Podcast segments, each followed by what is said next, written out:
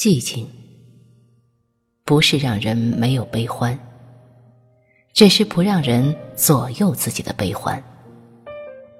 像一洪水，不是止水，然而已从悬崖上扑将下来，不再是激流了。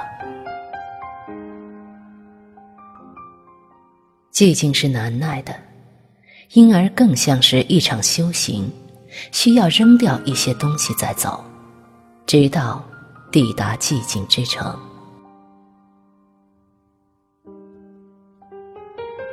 寂静之城是存在的，它不在前方，也不会在并行的左右。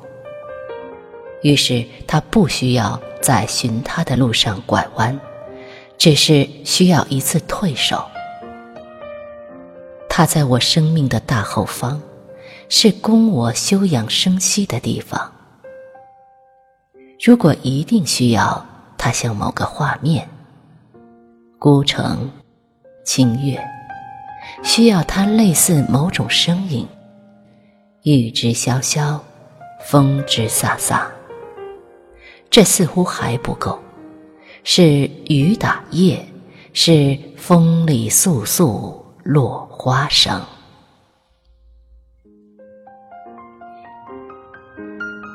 我需要寂静，在繁华里待得久了，必然要回去。像是去做一个方外人，在寂静之城待得久了，我还是要出来。又像佛子还俗，寂而莫死，静而不空。繁华既然可以步步相逼，寂静为何不能半推半就？相对于繁华，寂静是退守。而不是退缩，相对于繁华的靓丽，寂静是不合时宜，却不是落伍，它只是睿智的减法。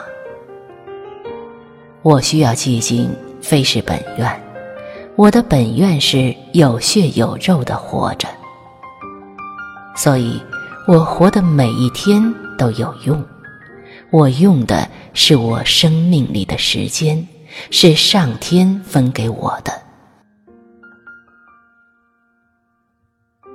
我因着每一天而成长，不需要谁来羡慕，它自生繁华相；也因着每一天而老去，不需要谁来怜悯，它自到寂静处。我在生死中间夹着，你也是。你总有一天也要到寂静之城，因为我们都有心，因为那城在心的深深处。